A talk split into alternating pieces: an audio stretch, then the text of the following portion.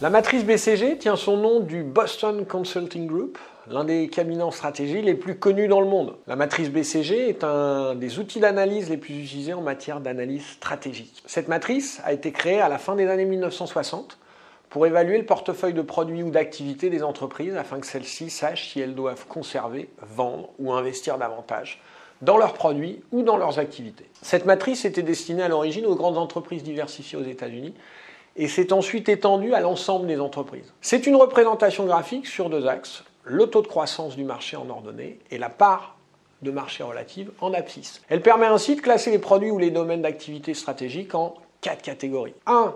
Les vedettes ou star leaders sur un marché en croissance offrant une forte pénétration du marché. 2 les vaches à lait qui correspondent aux leaders sur un marché mature avec une forte pénétration du marché. 3. Les dilemmes qui sont des challengers qui offrent une faible pénétration du marché dans un marché à forte croissance. Et enfin en 4, les poids morts qui présentent une faible pénétration du marché et un faible taux de croissance. Les prescriptions stratégiques en lien avec la matrice sont généralement les suivantes. Rentabiliser les vaches à lait en limitant les investissements et en utilisant les excédents de liquidité pour financer les vedettes ou certains dilemmes, abandonner ou maintenir sans investissement les poids morts, maintenir la position dominante pour les vedettes par les investissements nécessaires en attendant que l'activité mûrisse et qu'elle devienne une future vache à lait. Et finalement, investir pour essayer de devenir leader ou abandonner par la vente ou l'arrêt de l'activité les dilemmes. La matrice BCG permet notamment de déterminer les besoins en liquidité des produits ou des activités et de se projeter sur leur rentabilité à travers leur part de marché relative. Alors, la principale force de la matrice BCG, qui peut aussi être utilisée pour évaluer la cohérence des activités internationales d'une entreprise,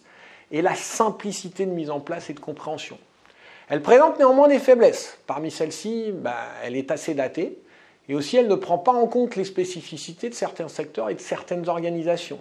Le choix, par exemple, des deux indicateurs retenus, le taux de croissance et la part de marché relative, comporte ainsi des limites dans la mesure où ils ne sont pas les seuls indicateurs de rentabilité, de succès ou d'attractivité, et où le croisement des deux ne nous donnera pas forcément une image complète des raisons du succès ou de l'échec de vos produits. À l'instar de ce type de matrice, elle peut donner l'impression qu'elle est suffisante pour prendre des décisions stratégiques radicales, alors qu'elle doit être prise en compte pour ce qu'elle est, c'est-à-dire un outil d'aide à la décision, voire d'aide à la réflexion en amont des décisions, et elle doit être mise en perspective avec d'autres éléments d'analyse stratégique.